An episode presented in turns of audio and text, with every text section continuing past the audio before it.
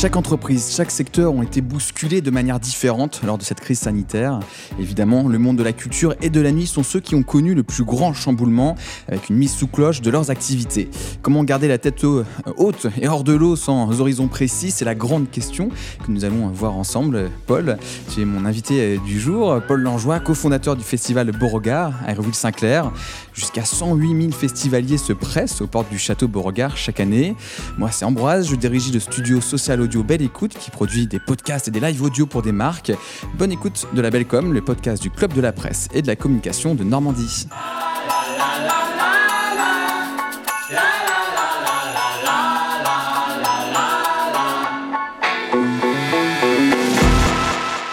Bonjour Paul. Bonjour Ambroise. Quel sentiment éprouves-tu à l'aube d'une seconde édition annulée de Beauregard? Un énorme vide, ça c'est sûr. C'est peut-être le premier sentiment que je, que je peux exprimer. Euh, un, peu, un sonné, c'est-à-dire que c'est quelque chose qui, qui, qui arrive qu'on ne pouvait pas imaginer en fait. C'est un truc, on imagine tout quand on organise un, un festival en plein air, une annulation parce qu'il y a une tempête et qu'on ne peut pas tenir, etc. Mais euh, jamais on n'aurait pu imaginer euh, deux années de suite ne pas pouvoir faire Beauregard à cause d'un virus. C'est vrai que je pense comme beaucoup, peut-être même comme nos politiques, et rien n'était prévu et, nous on est sonnés. Ouais. Hmm.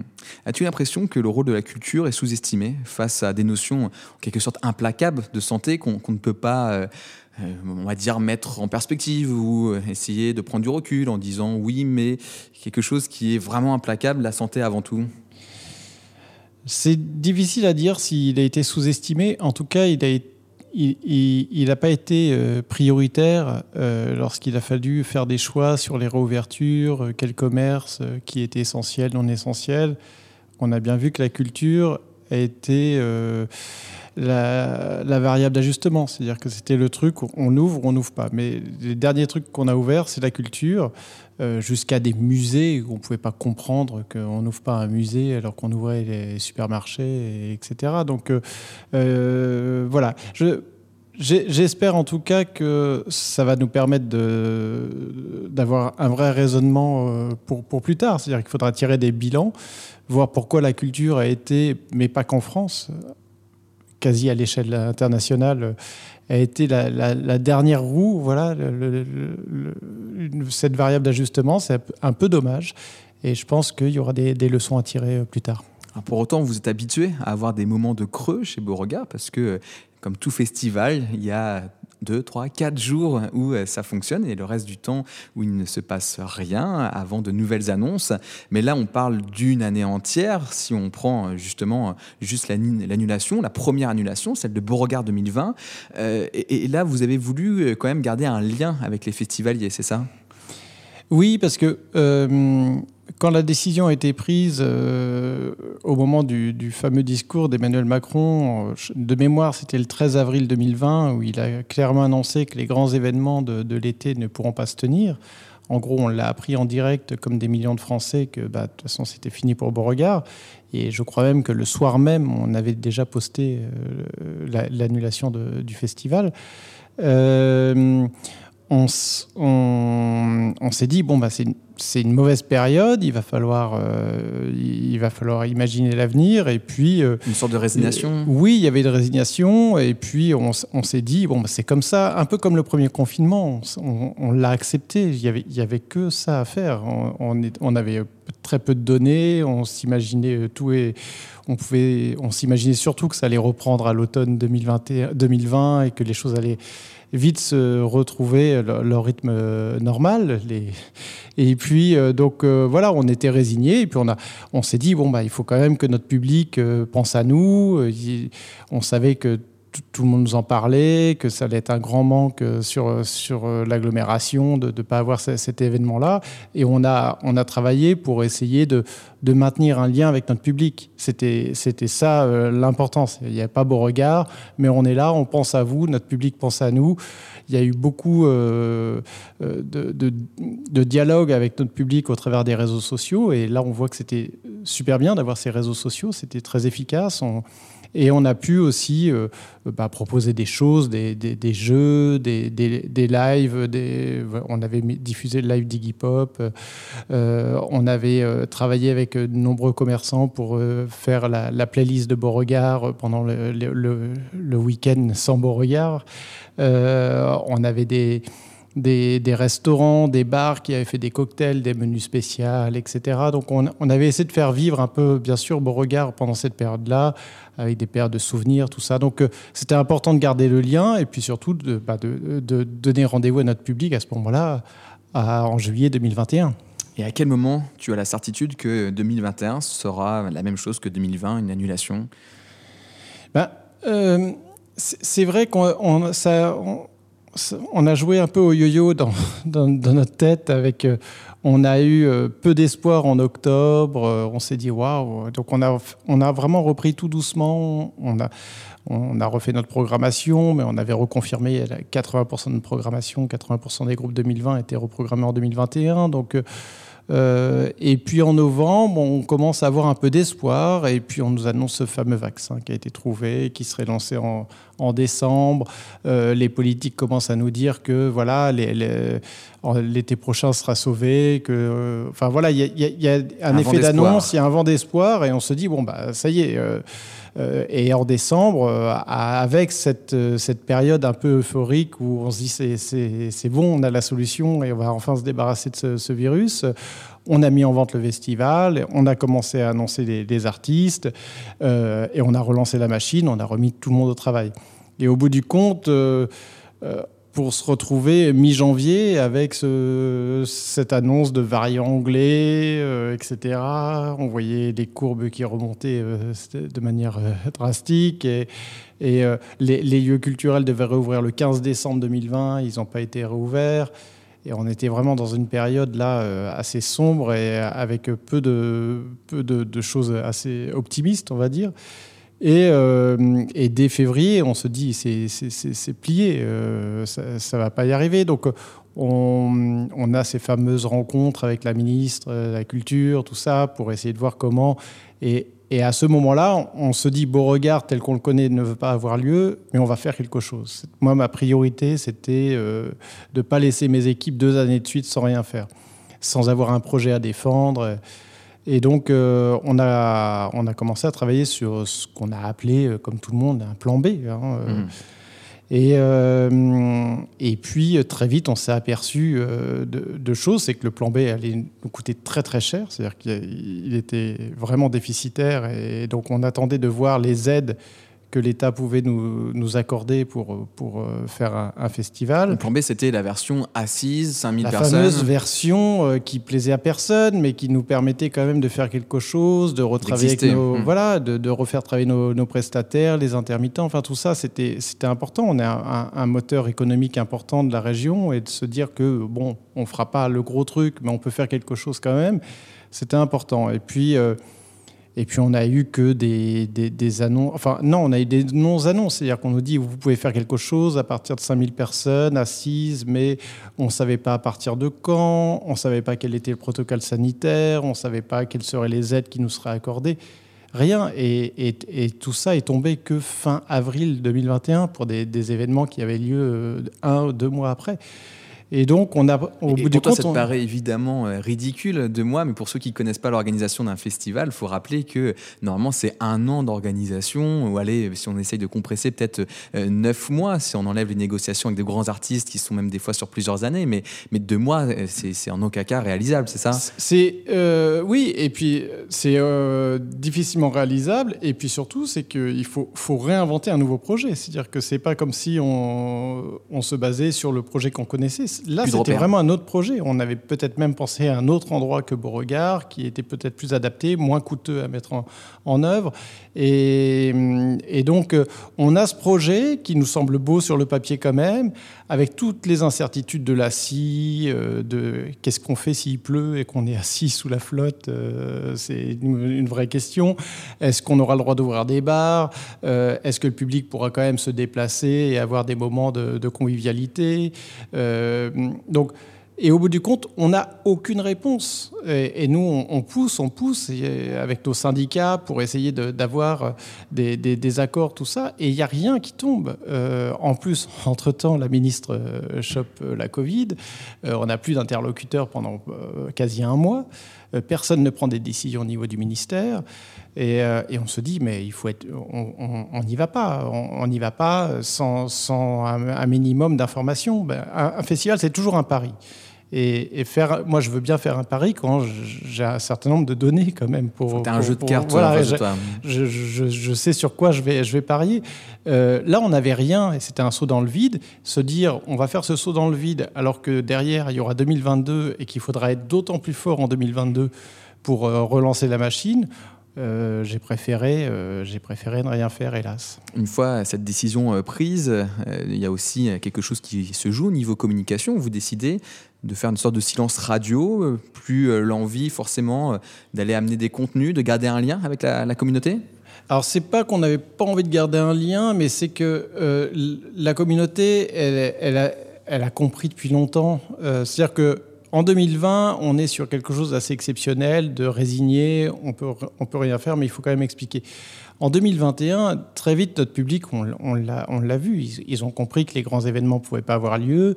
Il y avait énormément de, grands festivals qui s'étaient euh, annulés. On a, on a, quasi tous annulé en même temps. Les premiers, en février, c'est Garo Rock, Hellfest qui s'annulent.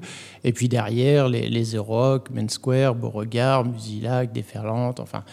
Euh, vraiment, euh, tout, Lollapalooza, enfin, tous les grands événements s'annulent. Euh, et donc, euh, le public a, bien compris. Mais par contre, ensuite, il y a eu cette période où on a dit oui, mais les festivals sont sauvés. On a eu les politiques qui disent il y aura les festivals cet été.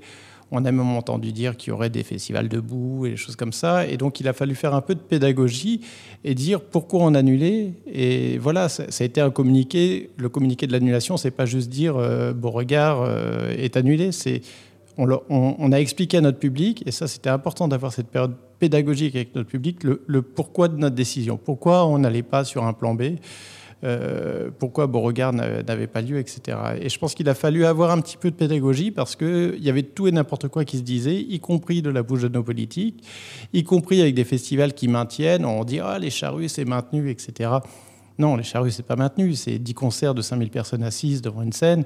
Sur un des plus grands festivals d'Europe. Sur un plus, plus, grand festival d'Europe, c'est pas les charrues. Et, tout le monde peut s'accorder à, le dire. Donc, euh, mais euh, quand on est juste public, qu'on est, c'est pas notre boulot et qu'on regarde juste ces informations, on pouvait avoir euh, des a priori, on pouvait s'imaginer que les choses étaient possibles et d'un seul coup on pouvait se dire ah bon regarde c'est des feignasses ils veulent pas. Il y a une question d'identité aussi du festival. Il y a, peut-être une crainte de dénaturer ce qui est le projet Beauregard, à savoir accueillir des dizaines et des dizaines de milliers de personnes sur des artistes qui nous font rêver, qui sont ceux qu'on espérait peut-être jamais euh, pouvoir voir dans notre région. Donc je suppose que ça aussi ça, joue à un moment donné jusqu'où on, prend euh, la résilience comme bah, principal critère, comme principale valeur? Il faut savoir faire, euh, se réinventer Et jusqu'où à un moment on se dit, bah, ça en fait, c'est pas notre projet bah, on, on, on, se l'est vite dit, hein. de toute façon, un festival assis, euh, etc. On s'est dit, c'est pas vraiment nous. C'est pour ça qu'on voulait même pas s'appeler Beauregard. On hmm. voulait, on, ça, ça allait pas s'appeler le festival Beauregard. On allait sûrement avoir un clin d'œil.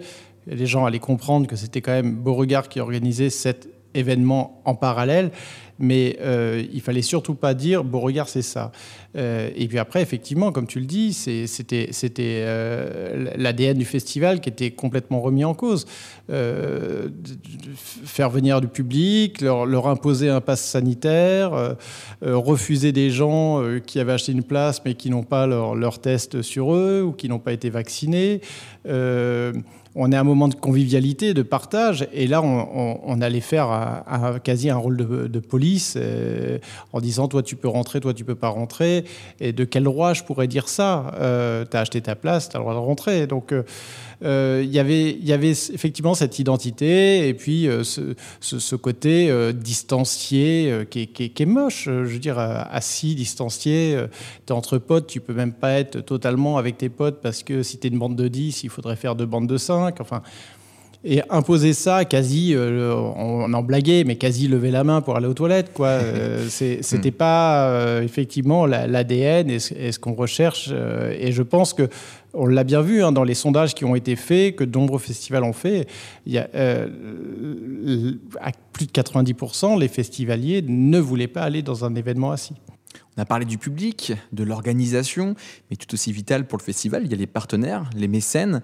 As-tu peur que la crise économique en devenir, pour l'instant on est à peu près protégé, on, sait qu'on est sous euh, on a une intraveineuse là qui, nous protège pour l'instant, mais est-ce que tu as peur que ça puisse devenir frileux, ce milieu du mécénat, et que les entreprises, lors de la reprise, notamment en 2022, ne soient plus forcément présents, et on sait que c'est quand même un des piliers du business model de, de Beauregard? Bah, tu as bien fait de le préciser. C'est vrai que c'est le, le modèle économique de Beauregard. Hein. Les gens ne le savent pas forcément, mais le festival, c'est uniquement 2% de subvention publique. Donc 2%, c'est vraiment ridicule par rapport à, 6 millions d'euros de budget. Et que euh, le, mécénat, le sponsoring est une des ressources principales du festival. Après, bien sûr, la billetterie. Et, euh, la crise économique pouvait nous euh, nous faire euh, penser qu'on allait avoir une sérieuse baisse de, nos partenaires euh, côté secteur privé. Est-ce qu'on va faire du mécénat alors qu'on n'a pas eu d'activité, qu'on ne va pas payer d'impôts? Enfin, tout ça, c'était vraiment une de nos Parce craintes. Que pour l'instant, c'est quand même un public très fidèle qui, chaque année, ils sont de plus en plus nombreux, soutiennent le festival, ils y trouvent leur compte en, participant à un super événement, en invitant leurs commerciaux, leurs bons clients, etc. Donc, c'est vrai que jusqu'à présent, c'est une super belle histoire qui, qui, qui s'est construite. Bien sûr, et quand on a retravaillé euh, sur l'édition 2021, on, a vu qu'on euh, n'avait quasi pas de déperdition. Euh, donc ça, c'était, on pensait avoir un moins 20% de, partenaires qui allaient devoir nous, quitter, hélas. Et au bout du compte, on a eu quelques-uns et on en a eu quasi plus de nouveaux qui, arrivaient. Donc ça, c'était vraiment la très très bonne surprise. Et on, a vu à quel point les, les, entreprises étaient étaient en attente d'un événement comme Beauregard. Ils, savent que c'est un événement important qui, représente bien la région. Ils sont contents d'associer l'image de leur société à, côté de celle du, festival. Et je pense qu'on leur propose quelque chose qui, leur, convient parfaitement. Après, ma crainte, c'est euh, deux années de suite. C'est-à-dire qu'à un moment donné, les partenaires euh, ils ont besoin de faire des choses, ils ont besoin de, faire du relationnel. Moi, pendant deux années de suite, j'ai pas pu leur proposer quelque chose. Euh, peut-être qu'ils se sont repliés vers autre chose et que en 2022, je vais peut-être en perdre plus parce que bah, en 2021, au lieu d'aller sur Beauregard, ils sont peut-être allés sur euh, euh, voilà, il y a un, autre projet et je peux bien sûr les comprendre. Et il va falloir les, les convaincre euh, de, de, revenir encore plus fort à nos côtés en 2022. Parce que le but du jeu, c'est que, même si, comme tu le dis, on est un peu en silence radio en ce moment, le but du jeu, c'est quand, quand on reprend la parole, on veut être très fort et on, et on veut avoir des perspectives sur 2022 euh, qui sont euh, très très fortes. On veut, euh, Beauregard 2022 doit être un, événement encore plus important que le dernier en 2019. C'est quand tu reviens comme ça après deux ans d'absence, il faut que ce soit fort. et donc, c'est pour ça qu'on y travaille dès maintenant, en ce moment, pour essayer d'avoir une grosse programmation, pour essayer d'avoir euh, peut-être des nouveaux aménagements. Euh, voilà, on, veut revenir très fort. Et, bien sûr, on veut que 2022 soit le, retour euh, au beau regard qu'on aime. On espère, évidemment. Est-ce que la part de, charge fixe du festival, euh, qui euh, ne dépend donc pas de son exécution, qui est un festival ou non, ça, ça coûte au festival pour qu'il reste euh, là, peut mettre en danger Beauregard? Parce que, par exemple, sur le sujet des partenaires, comme tu l'as dit, il faut quand même garder une certaine relation. Puis si jamais vous faites une édition, il faut très vite réactiver. Donc ça, ça ne se fait pas non plus du, jour au lendemain. Il faut déjà avoir quelqu'un qui soit actif là-dessus. Et ça, on peut imaginer que c'est un coût sur, sur la structure. Donc est-ce que ça, ça peut mettre en danger ou tout pendant que le gouvernement est là avec ses mesures, vous êtes capable d'attendre le moment où ils diront go, on refait les vrais festivals comme on les a connus avant. Ouais, alors depuis peu, on est rassuré. Euh, il faut savoir que souvent, euh, ce qu'on a appelé, ce que les entreprises ont touché, et ce qui est, ce fabuleux, ce qu'a fait le gouvernement, on ne peut pas lui retirer ça, c'est qu'il y, a des vraies aides au maintien des, structures, aux établissements fermés. Tout le monde, tout le, monde le sait. Mais au départ, les festivals n'étaient pas forcément compris dans ces mesures, puisqu'on parlait d'établissements fermés. Et un festival, c'est pas un établissement fermé. Euh, donc il a fallu un peu se battre pour dire oui, mais effectivement, on n'est pas un établissement fermé, mais on, ne peut, on, est fermé parce qu'on ne peut pas jouer.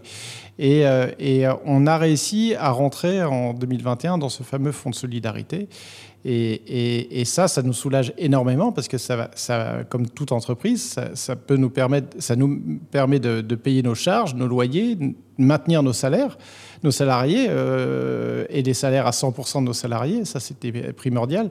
Et donc, euh, ce qui fait qu'on va avoir une année 2021 qui, qui, qui va bien sûr pas gagner d'argent, mais avec ce soutien-là, on va pouvoir euh, repartir comme si après 2020. Quoi. Hmm. Ça, c'était, c'était très important. Donc, voilà, on est, Beauregard n'est pas en danger et on, on, a, on, a, bien sûr vraiment hâte de revenir maintenant. Est-ce que tu as senti que Beauregard devait aussi se servir de sa puissance médiatique pour défendre les intérêts des festivals auprès du, gouvernement? Tu as parlé qu'il y avait une organisation syndicale. Est-ce qu'à un moment donné, vous avez eu envie aussi de montrer que bah, qu'on a 108 000 personnes qui viennent sur quel jour, si ces 108 000 personnes euh, montent euh, une certaine dire, impatience auprès du gouvernement, ça puisse jouer aussi dans votre faveur, créer un coup de pression en quelque sorte? Euh, en tout cas, on s'est euh, aperçu. Alors, euh, localement, en, région, euh, bien sûr que euh, les collectivités étaient conscientes du poids d'un festival comme Beauregard. On, le voit, je pense qu'on a, quand on est dans le coin, on a tous, soit nous-mêmes, soit des amis qui disent Putain, Beauregard, ça m'a manqué cette année, etc. On a vu que pour des entreprises, Beauregard, c'est 2 millions d'euros dans les, les entreprises régionales. Donc, on, on, fait vraiment travailler beaucoup les entreprises régionales on a vu qu'il y avait ce manque. Je pense que c'est plus au niveau national que le gouvernement s'est peut-être enfin rendu compte du poids énorme euh, économique euh, des, festivals en France. Euh, on, parle en milliards d'euros. donc, et, là, à mon avis, ils ont peut-être enfin compris que oui, euh, la culture n'était pas euh, que, euh, et surtout pas, des dépenses, hmm. mais ça, ça apportait énormément. bien sûr, ça apporte, ça enrichit chaque, chaque individu. La culture est, là pour ça. ça et, on a vu à quel point il y a eu un, manque là-dessus. Mais en plus, ça a un poids économique qui est même supérieur. On a fait des études qui est, par exemple, en termes d'emploi, on, on, est supérieur à l'automobile en France. Hmm. Et ça, évidemment, on s'en pas commence à parler. compte parce voilà on imagine l'industrie énorme de l'automobile, mais pas forcément celle de, la culture. Mais justement, est-ce que tu as l'impression que, de manière plus générale, c'est le monde de la nuit qui est fragilisé par, par cette crise? Euh, Parce que même quand on déconfine, on voit bien que les couvre-feux, 19h, 21h, 23h, tous les établissements de nuit sont concernés, les, discothèques en, premier lieu, qui eux connaissent encore quelque chose aussi de, très très dur. Euh, voilà, est-ce que euh, ce milieu de la nuit qui est toujours un peu montré du doigt, parce que ce sont les fêtards, c'est ceux qui sont des fois dans les excès, etc., et que c'est plus facile de taper sur eux que sur ceux bah ouais, qui, vont au boulot le matin à 8 heures bah, C'est évident que euh, pour, la, pour la jeunesse, c'est juste, juste terrible. Et effectivement, le monde de la nuit euh, touche, enfin, concerne beaucoup plus les, les jeunes que les moins jeunes. Euh, même si moi je suis content de, de, pouvoir sortir de temps en temps quand même, mais on, on, voit que les, les, les, jeunes qui ont eu 17, 18, 20 ans euh, en 2019 jusqu'à 2022, 2021, euh, c'est une catastrophe pour eux. Déjà, au niveau des études, ils, ont, ils, étaient quasi jamais en cours. Euh, au niveau des sorties, je veux dire, quand tu fais ta première année de fac et que ta première année de fac, tu restes dans ta chambre d'étudiant, que tu peux même, t'as pas euh, t'as pas les fêtes étudiantes, t'as pas euh, les bars, t'as pas euh, le, même le, restaurant universitaire. Enfin, il y a rien de tout à ça. la fac, tout simplement, ou, Voilà, ou d'aller voir tes collègues dans, dans l'amphi, c'est juste terrible. Et donc, c'est un virus, effectivement, qui a davantage touché les personnes âgées et, et, au bout du compte, qui a totalement mis à l'arrêt toute cette jeunesse. Et, oui, le monde de la nuit, on parle des discothèques, tu, tu, as, bien raison. Et souvent, je, je, rappelle à chaque fois que, par exemple, salle de concert comme le Big Band Café, qui a une capacité de 600 personnes debout, est à l'arrêt depuis euh, aussi longtemps que les discothèques. Hmm. C'est-à-dire que on, on, espère qu'enfin on va pouvoir euh, reprendre, mais on avait l'impression que euh, moi ça, ça m'énervait de, de, jamais entendre dans la bouche des, des politiques ou des scientifiques le, le debout. Quoi. on dit la culture reprend, regardez, vous pouvez aller au musée, vous pouvez aller au théâtre, vous pouvez aller au cinéma, bah, super, oui, mais on peut on peut pas aller à un concert de rock, mm. on peut pas aller en discothèque, et ça c'est et ça depuis euh, mars 2020 quoi. C'est juste fou de se le dire. Et, en plus à l'heure actuelle, alors qu'on a eu un plan de déconfinement en ces fameuses quatre étapes, donc euh, jusqu'au 30, 30 euh, juin. On nous, on... il nous manque quand même cette cinquième étape. Moi, j'aimerais bien qu'on, j'aurais bien aimé qu'on aille jusqu'à peut-être, pourquoi pas, 1er septembre, mais qu'on ait cette perspective, parce que les discothèques et les salles de concert n'ont toujours pas de, perspective de réouverture vivement qu'on voit le bout de ce tunnel. Merci Paul d'être venu nous partager cette gestion de la com chez Beauregard. On espère revenir très vite, profiter du château. Merci aussi au Dôme de nous accueillir pour l'enregistrement de cet, cet, épisode. Et puis on se retrouve très bientôt pour un nouvel épisode. À bientôt Paul. À bientôt Ambroise.